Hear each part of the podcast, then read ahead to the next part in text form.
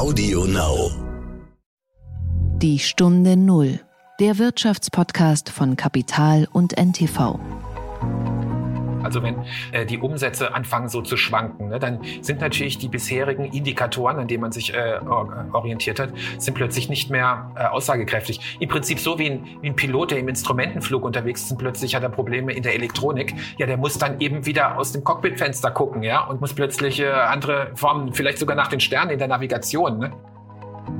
Ist es ja gerade, wenn es um Unternehmenskultur geht, äh, das eine ist ja, was man sozusagen ähm, bei schönen Wetterfahrt ähm, äh, bespricht und wie man sich verhält. Entscheidend wird es, wie man in der Krise miteinander umgeht. Also wird es plötzlich autoritär oder kann der Einzelne sich weiter äh, einbringen?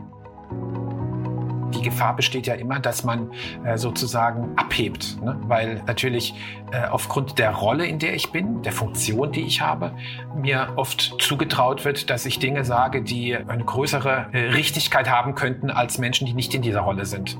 Und es ist unheimlich wichtig, dass man in dieser Rolle, dass man nicht glaubt plötzlich, es geht um einen selbst, sondern dass es oft um die Funktion geht. Ne?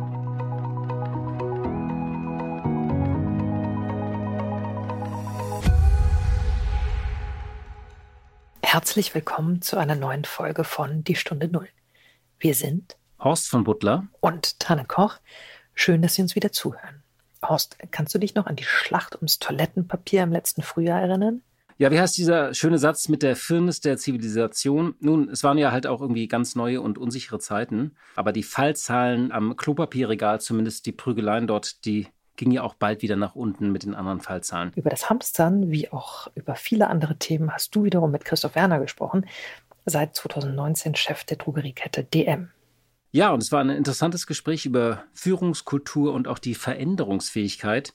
Christoph Werner sprach immer von einem Muskel, den man trainieren muss, so einem Innovationsmuskel. Und ich kann versprechen, es gab auch einige andere Metaphern, in die ich mich so ein bisschen verrannt und vernarrt habe. Also es ist auch von Wölfen die Rede und von einem Flughafentower. Die Stunde Null. Das Gespräch.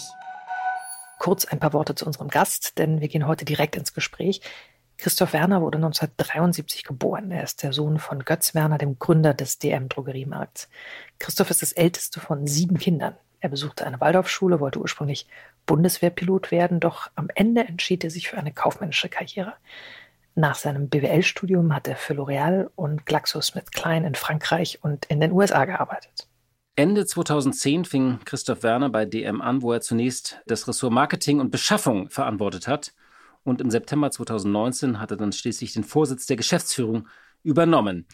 Der Führungswechsel geschah also einige Monate vor Beginn der Pandemie und Christoph Werner befand sich damals in Südafrika. Und wie er das Ganze erlebt hat, davon wird er auch gleich erzählen. Noch ein paar Worte zu DM. Das Unternehmen mit Sitz in Karlsruhe wurde 1973 gegründet. Es ist nach Umsatz die größte Drogeriemarktkette Deutschlands und auch der größte Drogeriekonzern Europas.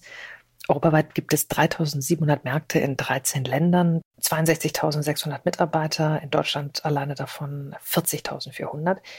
Der Umsatz in Europa im Geschäftsjahr 2019-2020 lag bei 11,5 Milliarden Euro und davon 8,5 Milliarden Euro in Deutschland. DM expandierte erfolgreich, experimentiert auch. Die Drogeriekette baute in der Pandemie mehr als 100 Corona-Schnelltestzentren auf und ist auch digital gut unterwegs. Der Umsatz auf dm.de verdoppelte sich 2020. Die DM-App wurde inzwischen mehr als 3,7 Millionen Mal installiert und App-Bestellungen generieren rund die Hälfte des Online-Umsatzes. Vielleicht noch ein kurzer Hinweis auf einen Begriff, den Christoph Werner im Gespräch immer wieder benutzt, beziehungsweise ein Akronym, und zwar VUCA, geschrieben V-U-C-A. Und diese Buchstaben stehen für die englischen Begriffe Volatilität, also Volatility, Uncertainty, also Unsicherheit, Complexity, also Komplexität und Ambiguity, Mehrdeutigkeit. Und mit diesen Begriffen werden die neuen Bedingungen umschrieben, äh, unter denen man heute ein Unternehmen führen muss. Und wir haben hier ja schon einige Male auch über diese Unsicherheit, Ungewissheit und die neue Komplexität gesprochen. Dieser Begriff ist übrigens schon in den 1990er Jahren entstanden und äh, ist natürlich jetzt ein bisschen auch wieder in Mode gekommen.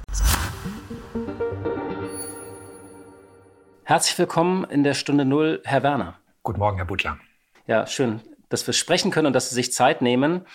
Sie führen äh, ja eine der größten und wichtigsten Drogeriemarktketten äh, des Landes und auch in Europa. Und Sie haben die Leitung von DM wenige Monate vor dem Beginn der Pandemie übernommen, also zu einem schwierigen Zeitpunkt. Wie läuft eigentlich ein Führungswechsel unter solchen Bedingungen ab? Ja, vielleicht ähm, ist es gar nicht so sehr von Nachteil, ne? weil wenn ein Unternehmen in eine Situation kommt, wo sich die Rahmenbedingungen schnell ändern, ähm, werden viele Dinge hinterfragt. Und äh, damit werden viele äh, Routinen auch aufgebrochen.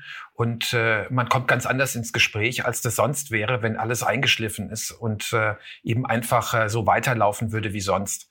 Insofern ähm, war das natürlich eine herausfordernde Zeit, weil wir natürlich wie viele andere Menschen in Deutschland auch nicht wussten, was auf uns zukommt. Allerdings äh, war damit auch eine große Gesprächsbereitschaft bei allen Kolleginnen und Kollegen innerhalb des Unternehmens, äh, sowohl auf äh, in den DM-Märkten äh, wie auch in der Geschäftsführung und natürlich auch in den unterschiedlichen Organen des Unternehmens. Äh, und damit äh, war das so gesehen eigentlich jetzt gar nicht von Nachteil gewesen, weil sehr, sehr schnell die Frage kam, auf was kommt es denn jetzt an? Worauf müssen wir uns konzentrieren? Wie können wir zusammenarbeiten, um durch diese Phase der e-, enormen Unsicherheit und mangelnden Vorhersehbarkeit zu kommen. Äh, und so gesehen ähm, war das jetzt eine Zeit, die fordernd war, allerdings für den Einstieg vielleicht eine Feuertaufe, die durchaus auch ihre positiven Seiten hatte. Aber Sie haben sich wahrscheinlich anders vorgestellt, als Sie zugesagt haben, äh, das Unternehmen zu führen. Ja, ich glaube, man ist gut beraten, ähm, demütig zu sein im Hinblick auf äh, die Dinge, die auf einen zukommen können. Ich glaube, wir sind ja in einer Zeit heutzutage, wo die Veränderungsdynamik extrem zugenommen hat. Dafür gibt es ja auch diesen Begriff VUCA-Welt, der ja vielen bekannt ist. Und der zeichnet sich, äh, das beschreibt ja gerade die Situation, dass wir eigentlich äh, uns zunehmend schwer tun, wirklich Prognosen zu treffen, ähm, was, wie die Welt aussehen wird äh, in, sagen wir mal, in drei, fünf, zehn Jahren. Und das sind die Herausforderungen, die wir heute natürlich haben, gerade in großen Organisationen. Und deswegen glaube ich, ist es gut, nicht in der Illusion sich zu wiegen, dass man bereits sagen kann, was im Einzelnen sein wird und äh, in Bezug darauf sich dann zu entscheiden, ob man bereit ist, eine Aufgabe zu übernehmen, sondern dass man sich äh, fragt, was sind eigentlich die Qualitäten, auf die es ankommen wird, äh, was ist auch die Kultur in einer Arbeitsgemeinschaft, auf die es ankommen wird, in, um in einer VUCA-Welt bestehen zu können und darauf basierend dann ähm, eine Zusage zu machen, beziehungsweise sich zu prüfen, ob man sich es auch zutraut. Äh, und, und äh, das war auch die Fragestellung, die, die mich bewegt hat, weil Handel ist Wandel. Das ist ja ein Schlagwort, äh, welches bekannt ist. VUCA-Welt, vielleicht nochmal ganz kurz zur Erläuterung. Das beschreibt so ein bestimmtes Set von Begriffen wie Ungewissheit, Volatilität, was so ein bisschen umgereicht wird. In, und in dieser Ungewissheit muss man heute Entscheidungen treffen. Haben Sie sich damals denn eigentlich irgendetwas vorgenommen zum Start? Also da war ja von Corona noch keine Rede. Also haben Sie irgendwie sich, gab es besondere Ziele oder wo Sie gesagt haben, das möchte ich jetzt ändern? Ja, also ich würde mal sagen, äh, Kontinuität doch auf jeden Fall. Das ist auch unheimlich wichtig in so einem großen Unternehmen. Ne? Sie, Sie sprachen gerade davon, Herr Butler, dass äh, eben äh, die Dinge weiterlaufen. Ähm, ich glaube, was man sich äh, klar machen muss, in, in so einer großen Arbeitsgemeinschaft gibt es ja ganz unterschiedliche Tätigkeiten. Und da haben Sie Menschen, die sind mehr, äh, arbeiten, Arbeitsbereiche, die sind sehr, sehr, sehr, sehr nah am Kunden. So, manche auch sehr, sehr operativ, also extrem sozusagen in dem System, äh, wie, wie so ein Unternehmen arbeitet. Und dann haben Sie äh, Menschen, die arbeiten mehr am System, kann man sagen, also mehr in den Führungsaufgaben sind, die also mehr an den Rahmenbedingungen arbeiten, innerhalb dessen gearbeitet wird, die auch die Prozesse äh, verändern. Und ähm, jetzt ähm, ist es so, dass je größer ein Unternehmen wird, äh, umso wichtiger werden natürlich die Prozesse. Äh, Gerade in einem äh, filialisierten Einzelhandelsunternehmen wie DM Drogeriemarkt äh, ist es ja so, dass damit die Zusammenarbeit klappt und auch die Verlässlichkeit für unsere Kunden da ist und unsere Ansprechpartner und Partner auch außerhalb des Unternehmens, ist es wichtig, dass die Art, wie zusammengearbeitet wird, äh, sehr, sehr, sehr, sehr klar ist. Es also Prozesse gibt, natürlich auch IT gestützt und so weiter. Und äh, das macht so ein Unternehmen extrem schlagkräftig. Allerdings macht es so ein Unternehmen auch veränderungsresistent. Und das ist natürlich eine echte Herausforderung, wenn eben in einer VUCA-Welt sich das Umfeld zunehmend dynamisiert und verändert. Und DM Drogeriemarkt ist ja 1973 gegründet worden. Wir gehen jetzt also auf unser 50. Äh, Jubiläum äh, übernächstes Jahr zu. Äh, und ähm, wir, wir sind äh, sehr, sehr schnell gewachsen in dieser Zeit. Also äh, wir sind mittlerweile in, in 13 Ländern äh, in Deutschland. Äh, allein es ist über 8,5 Milliarden Euro Umsatz, die wir machen äh, in, in ungefähr 2040 äh, DM-Märkten. Also das ist sehr, sehr, sehr groß, sehr, sehr, sehr, sehr komplex auch. Und äh, die, die Welt verändert sich. Und äh, was wir erlebt hatten, gerade nachdem äh, einer unserer Hauptmitbewerber 2000 2012 aus dem Markt ja ausgeschieden ist, die Firma Schlecker, haben ja die anderen Drogerieunternehmen, die noch äh, im Markt äh, weiterhin aktiv sind, ja eine enorme Expansion hingelegt, weil sehr, sehr viele Flächen frei geworden sind. Sehr, sehr viele Kunden sich sozusagen neu orientiert haben, weil der Schlecker, bei dem sie eingekauft haben, nicht mehr da war. Also das war eine Phase der ich würde mal sagen, der Replikation, wo also das bestehende System ausgerollt wurde, vergrößert wurde. Das war auch genau der richtige Schwerpunkt zu dieser Zeit. Die Herausforderung besteht allerdings, wenn eine Organisation sich gerade darum kümmert, dass dann natürlich die Innovationsfähigkeit etwas hinten angestellt wird. Und äh, die Herausforderung bei Innovationsfähigkeit ist, dass es etwas, was sie nicht auf Vorrat machen können. Das ist wie ein Muskel, den sie permanent trainieren müssen, diese Innovationsfitness. Und deswegen war klar gewesen, und das war auch schon etwas, worüber wir gesprochen haben, bevor bekannt war, dass mein Vorgänger ähm, eine andere Aufgabe in einem anderen Unternehmen übernehmen wird, dass wir daran arbeiten wollten, weil eben Onlinehandel beispielsweise an Bedeutung gewonnen hat, das ganze Thema Digitalisierung, Automatisierung, äh, Individualisierung zunehmend an Bedeutung gewonnen hat. Und deswegen war da schon die Fragestellung gewesen, wie können wir diese Innovationsfitness bei uns ähm, wirklich ähm, kultivieren, wieder mehr in den Vordergrund rücken. Äh, und das waren die Fragestellungen, die uns in der Geschäftsführung schon äh, bewegt haben. Und deswegen war dann auch klar, als ich die Gesamtverantwortung übertragen bekommen habe, äh, dass das das Thema sein würde, an dem wir intensiv weiterarbeiten. Und da gilt es natürlich nach dem Prinzip zu verfahren, revolutionär denken und evolutionär handeln, weil natürlich äh, die Prozesse sich auch weiterentwickeln müssen und natürlich die Menschen auch weiterhin die Vertrautheit und die Sicherheit äh, in den Prozessen brauchen, um auch ihren Beitrag leisten zu können. Sie haben einige ganz interessante ja, so, äh, Management-Glaubenssätze. Zum Beispiel sagen Sie, Sie glauben nicht an Budgets, Geschäftsjahre sind künstlich. Das nennt sich so Beyond Budgeting. Können Sie das mal ein bisschen erläutern, äh, warum Sie daran glauben? Na, ich würde mal sagen, das ist die Realität aus Kundensicht. Also zu sagen, Geschäftsjahre sind künstlich, also ich würde mal sagen, das ist eine Konvention. Ja, das ist eine Konvention, äh, zu der wir uns äh, in Deutschland und in vielen anderen Ländern ähm, entschieden haben, dass einmal im Jahr sozusagen äh, die, die Jahresabschlüsse gemacht werden. Und und weil das Finanzamt das wissen will, ne? Natürlich. Ja, das ist, ist ja auch überhaupt nicht zu kritisieren, ne? Also das ist einfach eine Realität, ne? Und äh, sozusagen unter dem Gesichtspunkt äh, der Rechnungslegung ne? und natürlich auch der Ermittlung der Steuerlasten, die, die ein Unternehmen äh, zu tragen hat beziehungsweise zu bezahlen hat. Und ähm, jetzt äh, ist es allerdings äh, eine, Herausforderung, dass in, in Organisationen, ich habe ja lange auch in großen Konzernen gearbeitet, dass sozusagen die Konventionen, die halt auch wichtig sind, zunehmend in den Vordergrund rücken. Und man vergisst, wie eigentlich die Kundenperspektive ist. Und ich glaube, es ist sehr, sehr hilfreich, wenn wir uns immer wieder klar machen, dass das Erfolgsgeheimnis eines Unternehmens ist die Kundenorientierung und, und die Fähigkeit, die Kunden immer wieder zu begeistern, damit sich die Kunden immer wieder erneut entscheiden, beispielsweise bei dir im Drogeriemarkt einzukaufen. Und dafür ist es wichtig, diese sogenannten Kundenbrille sich aufzusetzen. Und für den Kunden sind Jahresabschlüsse nicht relevant.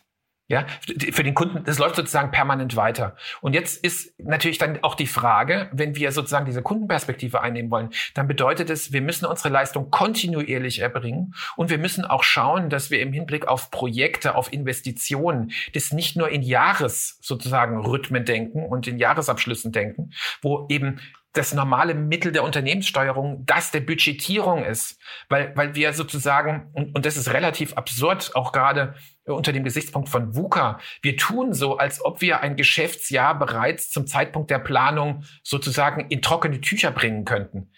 Und deswegen, also wir, wir machen sozusagen eine P&L, eine Gewinn- und Verlustrechnung, wo dann die Investitionen, äh, die zum Teil ja auch äh, in, eben, eben nicht äh, aktiviert werden, sondern in den Aufwand direkt laufen, wo das bereits alles festgelegt wird und dann laufen wir durch das geplante Geschäftsjahr so ab, als ob die Realität gar nicht mehr stattfinden würde oder gar nicht mehr geschehen würde, sondern bereits vorweggenommen worden wäre. Die Budgetierung also ist ja sozusagen das zur Verfügungstellung von Unternehmensressourcen, um gewisse Dinge machen zu können.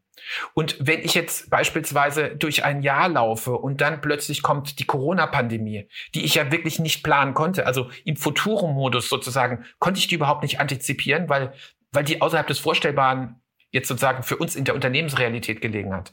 Und jetzt kommt sowas und ich muss jetzt plötzlich umstellen äh, und muss sagen, Online gewinnt an Bedeutung, Expressabholung, also Click and Collect gewinnt an Bedeutung. Und ähm, jetzt habe ich dafür allerdings nicht budgetiert. Was mache ich denn dann? Ja, dann, dann muss ich anders dran gehen. Dann muss ich sozusagen mit Live, mit Live-Alimentierungen ähm, für Projekten arbeiten. Und dann komme ich in eine Art von rollierender Planung, was wir auch bei DM Drogeriemarkt machen. Verstehe ich. Ähm, äh, Sie haben jetzt ein paar Mal gesagt, wenn der Kunde zu DM kommt, Was ist eigentlich sagen äh, das, was Sie unterscheidet? Also, dass ich sage, ich gehe als Kunde zu einem Rossmann oder ich äh, komme aus Hamburg, da gibt es noch Budnikowski. Was würden Sie sagen, unterscheidet DM oder was ist Ihr, Ihr Kern? Ja, also ich würde mal so sagen, auf der einen Seite haben wir das, worum wir uns bemühen und das andere ist das, was wir wiedergespiegelt bekommen in den Umfragen, die auch gemacht werden. Ne? Nicht zuletzt auch von Medienunternehmen ne? oder von Marktforschungsunternehmen. Äh, und äh, unser Anspruch ist, ist das, was wir auch im, im Claim von DM Drogeriemarkt zum Ausdruck bringen. Und der Claim heißt ja bekanntlich, hier bin ich Mensch, hier kaufe ich ein. Also dass wir versuchen sozusagen wirklich kundenorientiert dran zu gehen, indem wir sagen, wir sehen den Menschen nicht nur als einen Konsumenten oder mal noch abstrakter ausgedrückt als ein wandelndes Portemonnaie, als eine wandelnde Kaufkraft, ja, die es abzuschöpfen gilt.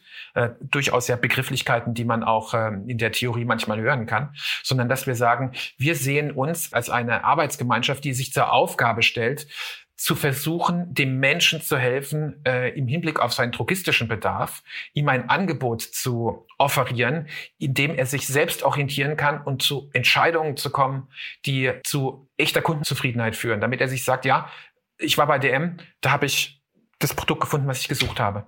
Schauen wir mal ein Jahr zurück, ähm, äh, als die Pandemie ausbrach. Da waren vielleicht äh, der Claim sozusagen der Kunden nicht, hier bin ich Mensch, hier kaufe ich ein, sondern hier bin ich Wolf, hier kaufe ich ein. Da gab es ja sozusagen ähm, wahnsinnige Szenen, die sich in allen Drogeriemärkten abspielen, äh, die berühmten Hamsterkäufe. Wie haben Sie das damals wahrgenommen und wie haben Sie auch reagiert, auch innerhalb Ihrer äh, Mitarbeiter, die ja ganz schöne Szenen aushalten mussten? Das war ja schon eine andere Form von Belastungstest, die damals Ihr Unternehmen auch ähm, ja, äh, erlebt hat. Ja, Herr Butler, also zunächst zur, zur Einordnung. Ich würde nicht sagen, die Menschen haben sich wie Wölfe verhalten, ne? sondern die Menschen waren extrem verunsichert extrem verunsichert. Okay, ja, und, und, alles und, klar, und, okay, und dafür müssen, das. dafür müssen wir uns einfach in die Situation. Ja, nee, nee das ist, glaube ich, jetzt können Sie sagen, ja gut, das ist äh, nicht, nicht so relevant, aber ich glaube, es ist gerade jetzt im Hinblick auf äh, Unternehmenskultur unheimlich relevant, ne? Weil wir sind für unsere Kunden da. Auch wenn wir im Unternehmen jetzt angefangen hätten, darüber zu sprechen, dass unsere Kunden sich wie Wölfe verhalten, ja, dann werden die Kunden plötzlich zum Problem. Aber die Kunden sind nicht unser Problem. Die Kunden sind unsere Chance. Und wir müssen gucken, dass wir für unsere Kunden da sind. Das heißt. Ich meinte das jetzt auch nicht im Sinne von Raubtiere, sondern eher so von, vom Naturzustand, also dass jeder gegen jeden gekämpft hat. In, in dem Sinne meinte ich sozusagen. Ja, also. Aber streichen wir mal den Wolf sozusagen. Es spielten ja. sich äh, krasse Szenen sozusagen ab. In Drogeriemärkten unter anderem. Ja, Herr Butler, ich wollte Sie auch nicht, ich nicht maßregeln oder, oder, oder Lehrmeister nicht behandeln. Ich, ich wollte es nur einordnen, weil ich glaube, das hilft in der Beantwortung Ihrer Frage. Ne? Also wir, wir müssen sozusagen immer als Einzelhandelsunternehmen ver versuchen zu verstehen, was bewegt die Kunden. Und das war eine Ausnahmesituation, weil wir das, äh, was wir damals erlebt haben, dass die Menschen sich bevorratet haben und äh, zum Teil auch hektisch geworden sind bei dem Eindruck, dass es vielleicht für sie nicht reichen könnte, dass wir als Unternehmen äh, in, der Situation uns fragen müssen, was können wir denn jetzt tun, um den Menschen zu helfen? Und helfen können wir den Menschen vor allem dadurch, indem wir nicht anfangen, sie zu bevormunden, sondern indem wir versuchen, Verhältnisse zu schaffen, damit sie sich wieder orientieren können. Weil es war eine Situation der Orientierungslosigkeit, die die Menschen zu diesem Verhalten getrieben hat. Und ähm, deswegen haben wir dann in der Situation äh, auch versucht, ähm, sehr, sehr klar zu kommunizieren, was jetzt sozusagen die, die Regeln auch sind. Also Abgabebeschränkungen beispielsweise bei gewissen Artikeln, nicht mehr als drei Artikel. Das auch klar zu kommunizieren, damit die Menschen das wissen und nicht erst Sachen wegbekommen müssen, ja, weil sie äh, unwissentlich beispielsweise zehn Packungen Toilettenpapier, um mal einen der ganz wesentlichen Artikel der damaligen Zeit nochmal zu nennen, äh, bereits im Einkaufswagen hatten, sondern dass man bereits davor versucht hat zu sagen, wie wollen wir damit umgehen? Beziehungsweise bis dahin, dass wir das Toilettenpapier dann eben nicht mehr auf der Palette einfach in den Markt geschoben haben, wie das sonst der Fall ist, sondern an der Lagertüre ausgegeben haben an die Kunden, um für geordnete Verhältnisse zu sorgen. Aber was nach unserer Beobachtung unheimlich wichtig war in der Situation, war eben nicht anzufangen, die Kunden als Problem darzustellen, sondern auch in der Arbeitsgemeinschaft bei den vielen Kolleginnen und Kollegen in unseren DM-Märkten, die das ja hautnah erlebt haben, immer für Verständnis zu werben für unsere Kunden und Dinge an die Hand zu geben, um besser äh, mit den Kunden kommunizieren zu können, um dort auch ein, wenn Sie so wollen, ein Fels in der Brandung sein zu können, dass Menschen sich sagen, bei DM fühle ich mich weiterhin gut aufgehoben. Und ähm, das war eine echte Herausforderung natürlich, weil äh, man plötzlich äh, sehr, sehr reglementierend auch äh, umgehen musste mit Dingen, die in den Märkten passiert ist. Das ist etwas, das sind wir so nicht gewohnt bei DM Drogeriemarkt. Die Kunden sind es auch nicht gewohnt. Aber äh, letzten Endes ähm, hat es uns dann auch sehr gefreut, als kürzlich äh, eine Umfrage auch im, im Handelsblatt veröffentlicht wurde über die Unternehmen oder die Marken, die von den Menschen als besonders purpose-orientiert äh, gesehen werden, dass wir da ähm, am besten abgeschnitten haben. Das ist ja ganz interessant. Äh, Unternehmen haben ja in dieser Pandemie ganz unterschiedliche äh, Lektionen gelernt. Über Homeoffice, über Digitalisierung. Sie mussten neue Kanäle aufbauen, ihre Produktion umstellen. Was ist denn die wesentliche Lektion von DM, von Ihrem Unternehmen äh, aus der Pandemie? Also Pandemie sozusagen, diese Corona-Pandemie als äh, sozusagen VUCA-Welt im Brennglas. Ja, und jetzt ist eben die Frage, sind wir als Organisation aufgestellt, um schnell reagieren zu können auf neue Marktchancen, die sich ergeben. So kann man es ja auch mal sehen, wenn man es mal nicht nur als Problem sehen möchte, sondern jetzt mal sozusagen mehr aus, aus, aus der Führung heraus äh, betrachtet. Es ist ja äh, eine, eine Situation, die sich verändert. Und dann ist die Frage, wer kann dem Kunden die besten neuen Services anbieten, um auch in dieser Situation klarzukommen? Und das war beispielsweise dann für uns die Möglichkeit, dass wir unseren Online-Shop dem Kunden in seiner Leistungsfähigkeit zur Verfügung stellen konnten, weil die Bestellungen sind natürlich enorm hochgegangen, weil die Menschen eben sich mit Waren versorgen wollten, ohne sich unter Menschen begeben zu müssen. Das heißt, äh, eben nicht stationär einkaufen, sondern eher online einzukaufen. Und alle Online-Anbieter haben ja sofort ein Problem mit ihrem Leistungsversprechen bekommen, weil einfach die Anzahl an Bestellungen, die reingekommen sind, überhaupt nicht zu leisten waren in den bestehenden Online-Infrastrukturen.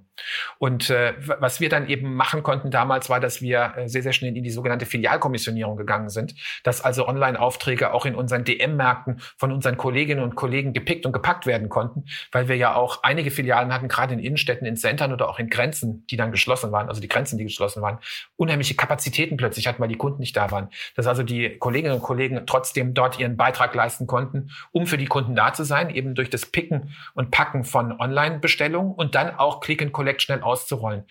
Und damit sie das können, müssen sie sich natürlich frühzeitig mit Technologien beschäftigt haben. Und das ist auch eines der ganz großen Learnings oder der, der Empirien, die wir jetzt haben könnten, für diesen Grundsatz, dass wir auch bei DM Drogeriemarkt schon immer gesagt haben, wir müssen uns mit neuen Technologien frühzeitig beschäftigen, damit wir sie zum Einsatz bringen können, wenn sie wettbewerbsrelevant werden. Und wir hatten uns eben frühzeitig schon mit Online beschäftigt. Wir hatten uns frühzeitig schon mit Filialkommissionierung beschäftigt, zu einem Zeitpunkt, wo es noch gar nicht ähm, wirklich wettbewerbsrelevant war. Und wir hatten uns auch mit Click und Collect schon beschäftigt. Und auch die Möglichkeit, dass Kunden beispielsweise angezeigt bekommen können auf dm.de oder auf der, in der DM-App, äh, wie der Warenbestand von einzelnen Artikeln in der ausgewählten Filiale ist, ist natürlich eine Voraussetzung, um Click und Collect auch anbieten zu können. Glauben Sie, das bleibt eigentlich? Also dieses ver äh, veränderte Verka äh, Einkaufsverhalten der Menschen? Also ich meine, Drogerien waren ja geöffnet, allerdings haben sie auch sozusagen den Onlinehandel vorantreiben müssen, wie Sie gerade beschrieben haben. Also dass sich das nachhaltig verändert hat? Ja, also es ist schon davon auszugehen, dass nach der Krise die Dinge anders sein werden wie vor der Krise. Also das kann man historisch auch sehen. Alle großen Krisen, die es gegeben hat, das waren oft Pandemien oder sogar Kriege, wo die Infrastruktur auch wirklich kaputt gegangen ist, hat dazu geführt, dass es einen Veränderungsschub in der Gesellschaft gegeben hat. Äh, das heißt, was ist es letzten Endes? Nach unserer Beobachtung ist die Kausalkette ja sozusagen äh, eine Veränderung der Werte, die es gibt in der Gesellschaft, führt zu einer Veränderung der Bedürfnisse, die es gibt. Und die Veränderung der Bedürfnisse führt zu anderen Verhaltensweisen. Und wir können schon sehen, dass natürlich durch die Pandemie, die jetzt ja doch deutlich länger angehalten hat oder anhält, als wir ursprünglich gedacht haben. Es ging ja bekanntlich äh, so, so richtig los mit den Einschränkungen im März 2020. Also es hat sich jetzt sehr, sehr lange äh, sozusagen ähm, hingezogen. Das wird zu einer Veränderung der Werte in der Gesellschaft führen, zu einer Veränderung der Bedürfnisse und damit auch Verhaltensweisen. Äh, das heißt, online wird natürlich an Bedeutung gewinnen. Viele Menschen, die bisher nur stationär eingekauft haben, sind aufgrund der Pandemie erstmals sozusagen in den Kontakt gekommen mit Online-Handel, weil sie einfach Zugang zu Waren brauchten, der, die stationär nicht vorhanden waren. Und damit ist sozusagen die Scheu, sich damit zu beschäftigen, äh, gesunken. Und viele Menschen werden auch Online-Einkäufe in ihr Kaufverhalten mit einbeziehen. Aber nicht nur natürlich. Also diesen Ansatz Omnichannel Retailing, ja, das ist ja so dieser Gesichtspunkt des nahtlosen Einkaufserlebnisses bei einem Einzelhändler in den unterschiedlichen Kanälen, die er zur Verfügung stellt, sei es jetzt stationär, sei es äh, online, äh, sei es äh, Click and Collect oder Zustellung in eine Packstation oder nach Hause oder an einen anderen Ort. Äh, das ist etwas, was Kunden künftig äh, nutzen werden. Und das hat natürlich große Auswirkungen. Insofern glauben wir ja, es wird zu einer Veränderung des Verhaltens führen. DM ist ja auch ein wichtiger Anker in Innenstädten. Und da wird ja sehr diskutiert über das Sterben der Innenstädte, auch nach der Pandemie. Wie schauen Sie auf diese Debatte?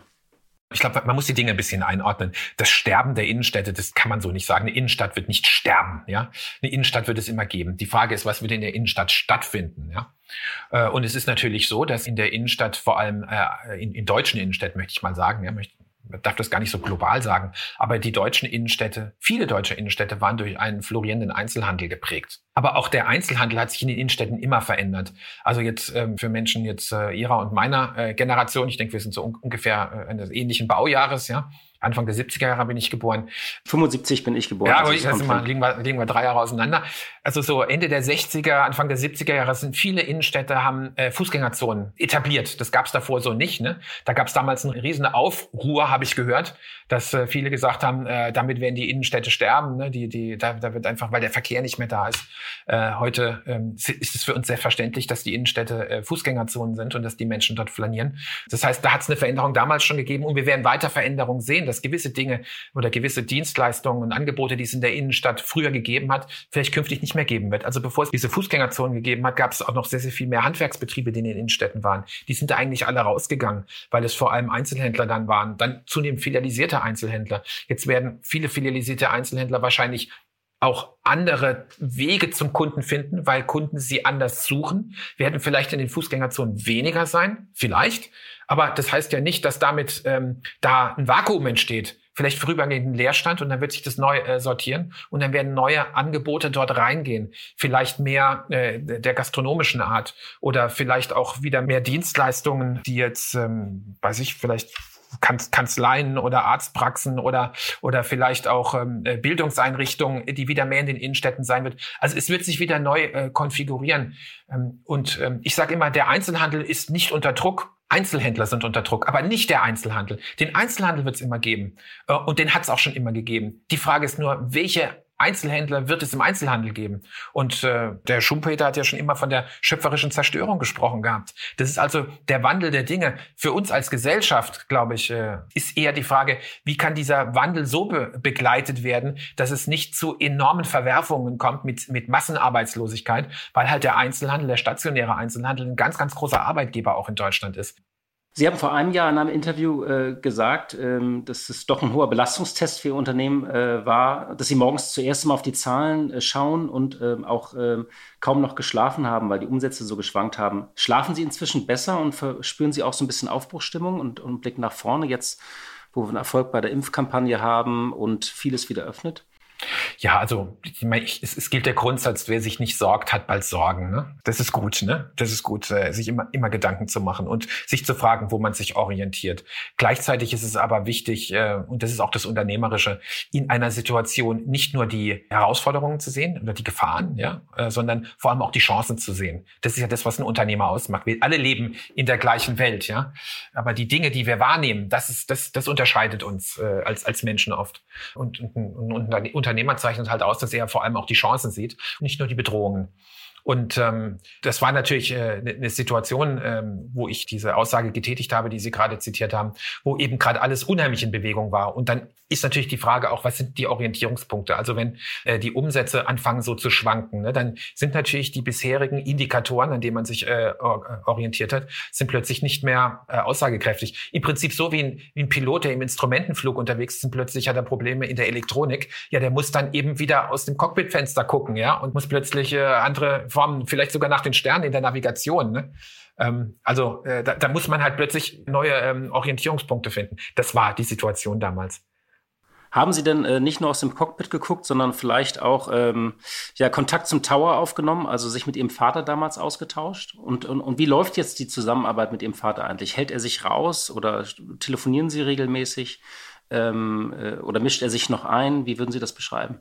Na, ich, ich beschäftige mich jetzt gerade noch mit dem Bild des Towers. Äh, meines war also ja, vielleicht der, ist der, der Tower, auch wieder ein falsches Bild. Ich habe mal, ich habe ein Metaphernproblem heute Morgen, merke ich gerade. Also streichen Sie den Tower in das Cockpit.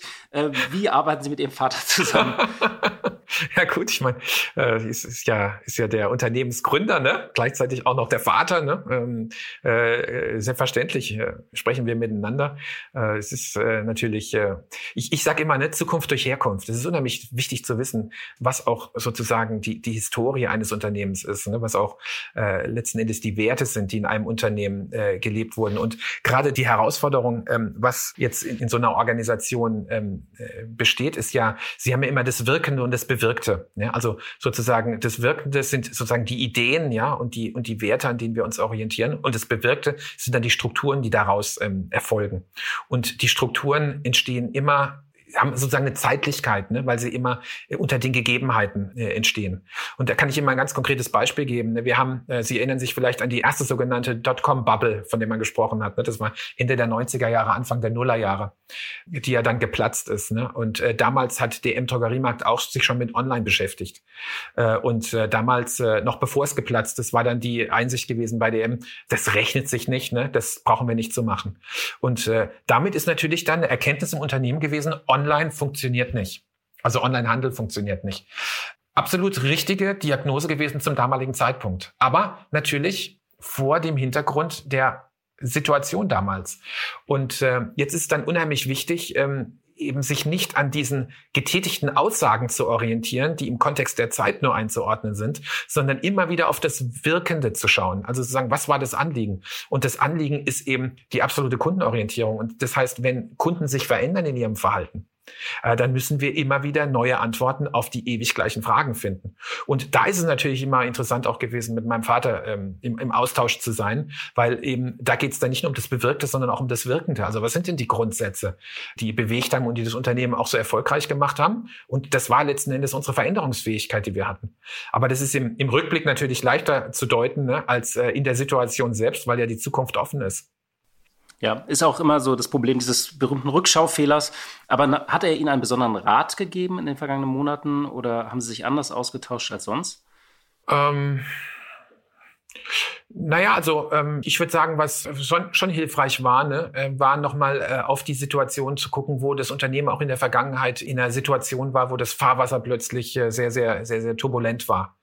Ja, also wie ist da vorgegangen worden? Ne? Und ich glaube, das sind dann, äh, das ist einfach gut, sich das nochmal zu vergegenwärtigen, auch wenn natürlich die konkreten Maßnahmen, die ergriffen wurden, nur begrenzt ähm, äh, angewendet werden können. Aber ich glaube, es ist auch gerade gut, in so einer Situation den Mut nicht sinken zu lassen, sondern sich klar zu machen, es ist nicht das erste Mal, dass das Unternehmen in einer schwierigen Situation ist, äh, sondern die hat es davor auch schon gegeben. Und äh, da gilt es, mutig zu sein, äh, mit Augenmaß vorzugehen und vor allem äh, auch auf die Kraft der Menschen zu setzen. Und ähm, es ist ja gerade, wenn es um Unternehmenskultur geht, äh, das eine ist ja, was man sozusagen ähm, bei schönen Wetterfahrt ähm, äh, bespricht und wie man sich verhält. Entscheidend wird es, wie man in der Krise miteinander umgeht. Also wird es plötzlich autoritär oder kann der Einzelne sich weiter äh, einbringen? Und ähm, ich glaube, das war in der Situation dann auch äh, sehr, sehr hilfreich, sich wirklich nochmal klar zu machen, nein, also jetzt ist das nicht äh, die Situation, wo man sagt, die, die Unternehmenskultur, die wir über lange Jahre ähm, uns äh, erarbeitet haben im Unternehmen, äh, ist jetzt etwas, äh, was nicht mehr gilt, sondern genau jetzt kommt es darauf an. Genau jetzt kommt es darauf an. Also genau in so einer Situation geht es nicht darum, alles zu zentralisieren und per Ordre de Mufti nur noch das Unternehmen äh, sozusagen zu steuern, sondern ganz bewusst auf die Urteilsfähigkeit der vielen Kolleginnen und Kollegen in der Arbeitsgemeinschaft zu setzen. Aber natürlich in der Situation, wo die Dinge sehr, sehr turbulent werden, sich auch zu fragen, was sind denn die Unterstützungen, die jetzt die Menschen brauchen in so einer Situation, um auch weiterhin ihren Beitrag äh, leisten zu können. Und dann natürlich die Frage, wie, wie denken wir das Unternehmen? Ne? Und das ist vielleicht auch nochmal im Hinblick auf Ihre Frage, ne? was sind so die wesentlichen ähm, Ratschläge auch, die, die für mich äh, unheimlich hilfreich waren? Und ich habe ja nicht nur bei DM Drogeriemarkt bisher gearbeitet, sondern eben auch in großen Konzernen. Und was wir uns halt einfach klar machen müssen, gerade wenn wir in der Gesamtverantwortung sind, es fängt damit an, wie wir ein Unternehmen denken. Weil das schafft Strukturen danach. Und es ist eben nicht nur eine Frage, äh, wie ich etwas aufzeichne, ob ich ein Unternehmen äh, denke, jetzt wie eine Pyramide, wie ein Organigramm, ja, oben wird gedacht, unten wird gemacht, ist ja so ein Schlagwort, ne? sondern äh, ob ich ein Unternehmen vielleicht ganz anders denken kann, äh, sozusagen vom Kunden aus denken kann. Und beispielsweise als Kugel denken kann, ja, und sagen kann, die Arbeitsgemeinschaft ist eine Kugel. Die Menschen, für die wir tätig sind, mit denen wir dann auch äh, in Beziehung treten, also die externen Dienstleister, sind sozusagen außerhalb dieser Kugel. Die Oberfläche ist da, wo die Leistung der Arbeitsgemeinschaft sich konkretisiert das sind also dann, in unserem Fall sind es dann die DM-Märkte mit der Ware, die tatsächlich dann auch äh, verfügbar ist, einem, mit einer Preiskalkulation, die für die Kunden attraktiv ist und für uns auskömmlich ist als Unternehmen, als Arbeitsgemeinschaft. Und dann uns zu fragen, was ist denn die Aufgabe der Führungskräfte? Und die Aufgabe der Führungskräfte ist halt den Menschen, die sozusagen immer den Menschen, die näher am Kunden sind, den Rücken frei zu halten und sie in die Lage zu versetzen, für den Kunden den Unterschied zu machen. Was wir halt oft erleben, ne, ist, dass sozusagen die Führungskräfte glauben, die Menschen in ihren Teams sind vor allem da als verlängerte Hand, äh, um das zu machen, was sie wollen.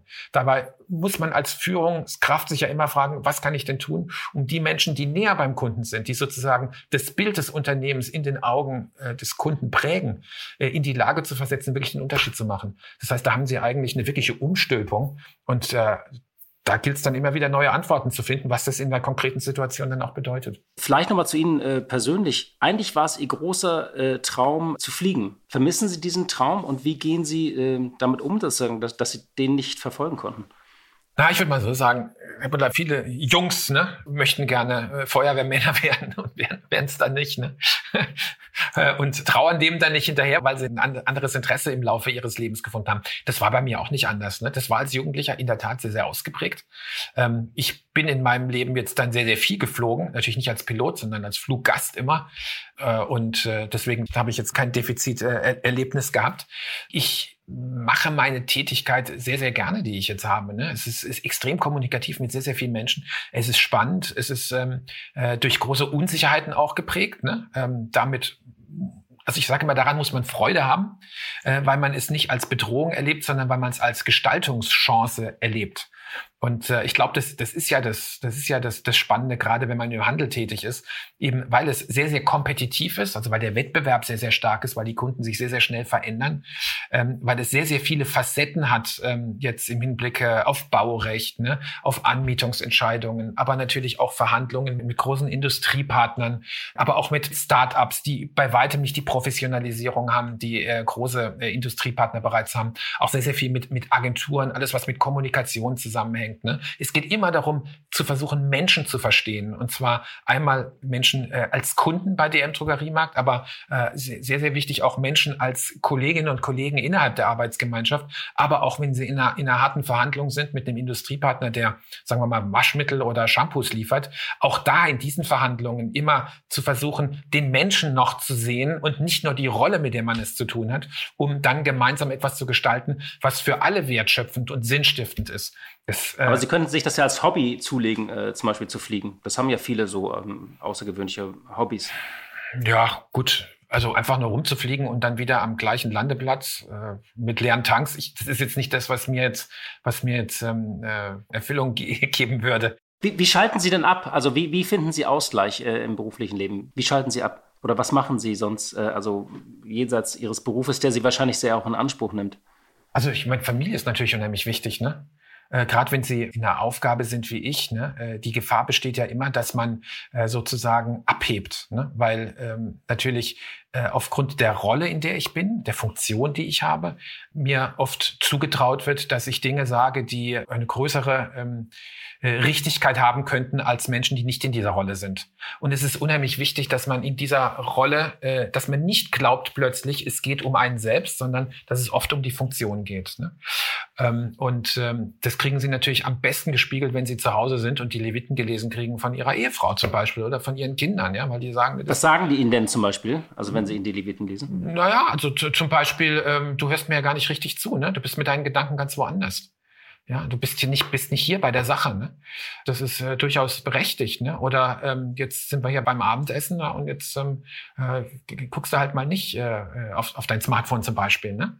Ähm, was man vielleicht sonst in Meetings macht, was aber genauso eine Zumutung ist, wenn man es dort macht gegenüber demjenigen, der gerade das Wort ergreift und gerade was darstellen möchte und der genauso einen Anspruch darauf hat, dass ihm zugehört wird und seine Lebenszeit gewertschätzt wird, äh, so wie die, äh, äh wie man seine eigene Lebenszeit wertschätzt. Also das sind so die Dinge, die sind unheimlich wichtig. Aber nochmal zu dem Gesichtspunkt auch abschalten. Ich glaube, was ja unheimlich wichtig ist, ist, dass wir, dass wir nicht so im Anschalten und Abschalten denken, ne? sondern ähm, dass wir uns eben auch gerade im Beruf ähm, nicht nur in der Rolle sind, sondern als auch Menschen. Ne? Und das heißt, wir müssen uns immer fragen, ist denn das, was wir tun, sinnstiftend? Und dafür müssen wir permanent sozusagen überprüfen. Ne? Und jetzt müssen wir schauen, dass wir in einer Ausgewogenheit natürlich auch sind, äh, im, im Sinne dessen, dass wir uns einbringen in eine Sache und beitragen, aber dass wir auch immer die Zeiten der Reflexion haben, wo wir wieder auf Ideen kommen, dass wir auch zuhören, ne? dass wir einfach mal uns zurücknehmen. Äh, und ich glaube, das ist der Rhythmus, an dem wir arbeiten müssen. Wir können nicht beides gleichzeitig tun, sondern wir müssen gucken, dass wir beides tun. Das ist aber nicht nur im Außerberuflichen der Fall, sondern auch wenn ich bei der Arbeit bin. Also mal ganz konkret, Herr Butler, wenn wir uns unterhalten, ne, dass ich nicht nur die permanent auf, auf der Sendetaste bin, ne, sondern dass ich Ihnen auch zuhöre. Ähm, das sind meine Momente der Reflexion, weil ich auch an den Fragen, die Sie mir stellen und der Art, wie Sie mich anschauen hier durch diesen Bildschirm, äh, ja auch zu Ideen komme und, äh, und, und in der Wahrnehmung bin. Ich glaube, das ist das Wesentliche. Es ist nicht so ein Anschalten und Abschalten. Es ist eine Ausgewogenheit. Ich habe ich hab irgendwie die Befürchtung, dass ich vor allem mit meinen Metaphern äh, heute Morgen ein bisschen irritiert habe. Überhaupt nicht. Äh, da werde ich mich, aus Texten kann man die immer rausstreichen, die, die schlechten Metaphern. Wenn man das äh, im Podcast ist ein bisschen schwieriger. Ich komme jetzt wirklich zu dem äh, allerletzten Thema. Sie werden immer wieder gefragt, ob Sie auch äh, sozusagen für dieses bedingungslose Grundeinkommen, für das Ihr Vater äh, trommelt seit vielen Jahren, äh, wie Sie dazu stehen. Ähm, ist es etwas, wo Sie sagen, das ist das Thema meines Vaters, ich möchte nicht ständig darauf angesprochen werden, oder haben Sie da auch eine inzwischen eigene Position zu entwickelt? Ja, also ich glaube, es ist ein gesellschaftliches Thema vor allem ist ein gesellschaftliches Thema und ich finde das wirklich bewundernswert, in welcher Werbe er sich da äh, reinbegeben hat. Ex extrem auch kritisiert worden. Also man kann auf YouTube sehen, auch Gespräche, wo er dafür eingetreten ist, wo er auch von Politikern abgebügelt wurde in einer Art und Weise. Das muss man sich auch erstmal geben wollen. Ne? Äh, also da hat er seinem Grundsatz von äh, beharrlichem Bemühen, bescheiden in der Erfolgserwartung wirklich Genüge getan, finde ich. Ne? Äh, aber ähm, die eigentliche Fragestellung, die wir doch als Gesellschaft haben, ist, wie kann es uns gelingen, dass wir wirklich sozusagen die Kräfte entfesseln, die da sind. Und gerade das Wort Entfesselung ist ja etwas, was auch von Spitzenpolitikern jetzt im Hinblick auf den äh, Bundestagswahlkampf äh, sehr, sehr, ja, nicht nur von den Grünen. Also ähm, Sie haben ja auch äh, der Laschet beispielsweise äh, verwendet es viel, auch von der FDP, äh, Herrn Lindner hört man es, ne? Die Frage der Entfesselung. Und das ist ja eine, eine Grundfrage, die wir haben, sozusagen. Wie müssen die Rahmenbedingungen sein, damit sich Menschen wirklich mit ihrer Kreativität und mit ihrem Engagement einbringen wollen? Und äh, das hat mein Vater natürlich in seiner unternehmerischen Tätigkeit äh, unmittelbar erleben können. Und seine Erfahrung war, und ich kann das auch beobachten, ist, dass natürlich das Einkommen, welches man bezieht in einer arbeitsteiligen äh, Volkswirtschaft, ist unheimlich wichtig, weil das ist die Voraussetzung, dass sie überleben können, dass sie ähm, auch tätig werden können. Und die Einsicht ist eigentlich die, ist, dass durch diese Verknüpfung von Arbeit und Einkommen, was ja schon immer versucht worden ist, auch in Tarifverträgen, was aber mal, wenn man sich wirklich anguckt, äh, es sei denn, sie arbeiten unmittelbar im Akkord, so gar nicht möglich ist. Also die ganze Kreativarbeit, das können sie nicht taxieren. Das geht nach anderen Logiken, dass wir uns klar machen, dass ein Einkommen beziehen und einen Beitrag leisten nicht unmittelbar verknüpft sind, sondern dass ein Einkommen beziehen die Voraussetzung dafür ist, dass wir tätig werden können. Also mit anderen Worten jetzt, äh, das Gespräch, welches wir heute führen, ist jetzt ja auch nicht bezahlt in dem Sinne, sondern weil Sie ein Einkommen äh, bekommen und weil ich ein Einkommen bekomme, kann ich mir die Zeit nehmen, jetzt mit Ihnen dieses Gespräch zu führen und Sie mit mir, in der Hoffnung, dass damit ein Wertbeitrag für die Hörer entsteht. Ja? Also damit können wir sehen, das kann nicht unmittelbar verknüpft werden. Und die Idee vom bedingungslosen Grundeinkommen ist die, dass man sagt, wenn die Menschen grundsätzlich abgesichert werden, und da geht es ja um ein bescheidenes Einkommen, welches die Teilhabe am gesellschaftlichen Leben ermöglicht, ist die Überlegung, die, dass ganz viele Menschen damit angstbefreiter sich ins Risiko begeben könnten, um tätig zu werden, indem sie beispielsweise Dinge gründen, Unternehmen gründen oder einfach auch ähm, äh, vielleicht äh, ehrenamtlich sich engagieren können, was sie sonst so äh, nicht machen könnten, weil sie vielleicht, äh, um ein Einkommen zu beziehen, irgendwelchen Tätigkeiten nachgehen, die sie selbst aber gar nicht als sinnvoll erachten und es entsprechend lieblos auch tun. Und diesen Gedanken einzubringen in einer Welt, wo für unsere physischen Grundbedürfnisse, die wir haben, zunehmend weniger Menschen notwendig sind, weil es durch Automatisierung und Skalierung äh, ganz anders geleistet werden kann, da mal nach anderen Grundsätzen zu fragen, die uns die gesellschaftliche Prosperität in Zukunft auch ermöglichen können, ist, glaube ich, ein sehr, sehr wichtiger Beitrag. Und da ist das bedingungslose Grundeinkommen ein Gedanke, mit dem zu beschäftigen, es sich lohnt. Und deswegen, ich persönlich denke, dass da ein, ein Riesenpotenzial liegt. Ich glaube allerdings auch, dass es nichts bringen würde, ein bedingungsloses Grundeinkommen per Gesetz einzuführen, wenn wir es nicht denken können, weil wir müssen die Dinge erst denken können, bevor wir sie tun können. Das ist im Prinzip das Gleiche, wie worüber wir vorhin gesprochen haben in Bezug auf ein Unternehmen. Man muss die Dinge denken können erstmal, damit man sie danach auch machen kann, damit sie dann gelingen. Ich höre raus, äh, zumindest, dass Sie ähm, äh, das auch durchdenken, dieses große Thema, und nicht gleich äh, sozusagen es ablehnen oder, ähm, also zumindest habe ich das rausgehört aus Ihrer Antwort. Ähm, ja, vielen Dank für dieses äh, ausführliche Gespräch äh, und dass Sie sich heute Morgen Zeit genommen haben. Herr Werner, vielen Dank. Gerne doch, Herr Butler. Vielen Dank auch für Ihre Zeit und Ihnen alles Gute. Blick in die Märkte. Wie jeden Freitag schalten wir zu unserer Kollegin Katja Dofel nach Frankfurt. Sie leitet dort das Börsenstudio von NTV. Hallo, liebe Katja. Herzlich willkommen, zumindest gedanklich an der Börse. Ja, es gab große Schwankungen schon immer beim Bitcoin und bei Kryptowährungen. Jetzt gab es einen regelrechten Einbruch. Äh, was ist denn da passiert? Es gab einen regelrechten Sturm am Kryptomarkt. Die Kryptowährungen sind dramatisch eingebrochen, um es nur mal an der bekanntesten und größten Kryptowährung Bitcoin festzumachen. Die war auf fast 65.000 Dollar gelaufen im April und ist im Laufe der Woche auf gut 30.000 Dollar eingebrochen, also mehr als halbiert. Inzwischen hat sich der Kurs ein ganzes Stück weit erholt, aber er notiert doch auf einem deutlich niedrigeren Niveau als zu seinen Höchstständen. Was also ist passiert? Auf der einen Seite sind die Turbulenzen ausgelöst worden von Tweets von Tesla-Chef Elon Musk. Der hat sich geäußert zu Digitalwährungen, hat Kommentare gemacht, ob er sie als Zahlungsmittel akzeptiert oder nicht und hat eben auch beispielsweise den Dogecoin nochmal hervorgehoben. Auf der anderen Seite gibt es Sorge vor Regulierung. So hat zum Beispiel die Zentralbank in China gesagt, dass Digitalwährungen nicht für Zahlungszwecke verwendet werden dürfen. Das hat man sich im Kryptomarkt natürlich auch anders vorgestellt. Und es gibt einen Vorstoß der amerikanischen Regierung, insbesondere des Finanzministeriums unter der Ministerin Janet Yellen. Man möchte dort der amerikanischen Steuerbehörde IRS mehr Befugnisse geben, um Transaktionen mit Kryptowährungen zu kontrollieren. Im Klartext heißt das, jede Transaktion an Kryptobörsen von 10.000 Dollar oder mehr soll automatisch gemeldet werden. Und damit würden für Kryptowährungen dieselben Regeln gelten wie für Bargeld. Es sollen so illegale Aktivitäten wie zum Beispiel Steuerhinterziehung besser aufzuspüren sein. Experten sind nun der Meinung, dass die jüngsten Kursturbulenzen im Kryptomarkt viele Spekulanten herausgeschüttelt haben. Und nun haben im Verhältnis der Kryptowährungen untereinander die ältesten und wichtigsten Kryptowährungen wie Bitcoin und Ether eben wieder einen etwas stärkeren Anteil und damit sind sie letztlich auf dem Weg, sich doch zu etablieren, allen Widerständen zum Trotz. Und dann ist noch das Unternehmen Oatly an die Börse gegangen. Das ist ein Haferdrinkhersteller aus Schweden. Und der will die Lebensmittelbranche umkrempeln, wie einst Ikea die Möbelindustrie. Was steckt denn hinter Oatly? Und ist das was für deutsche Anleger oder sollen die lieber nur Hafermilch trinken? Gigantische Geschichte bei Oatly. Man hätte ja meinen können, gerade in dieser Zeit, wo auch einige sogar Technologieunternehmen ihr Börsendebüt eher verstolpert haben, also es lief nicht so richtig gut, dass es für einen Lebensmittelhersteller eher schwierig werden könnte. Nicht so für Oatly, denn der Hersteller von Hafermilch erfreut sich enorm großer Nachfrage, er erfreut sich prominenter Unterstützung für seine Produkte und es ist eben auch kein ganz junges Unternehmen mehr, 1994 in Schweden gegründet, inzwischen aktiv auf drei Kontinenten, in 20 Ländern und vor allen Dingen in Asien steigt die Nachfrage stark. Also, wie ist das gelaufen an der amerikanischen Börse Nasdaq? Der Ausgabepreis von Oatly war bei 17 Dollar festgelegt, am oberen Ende immerhin der Preisspanne. Der erste Kurs lag bei 22 Dollar, ein Plus von 30 Prozent und das ist natürlich für einen Lebensmittelhersteller schon ziemlich beachtlich.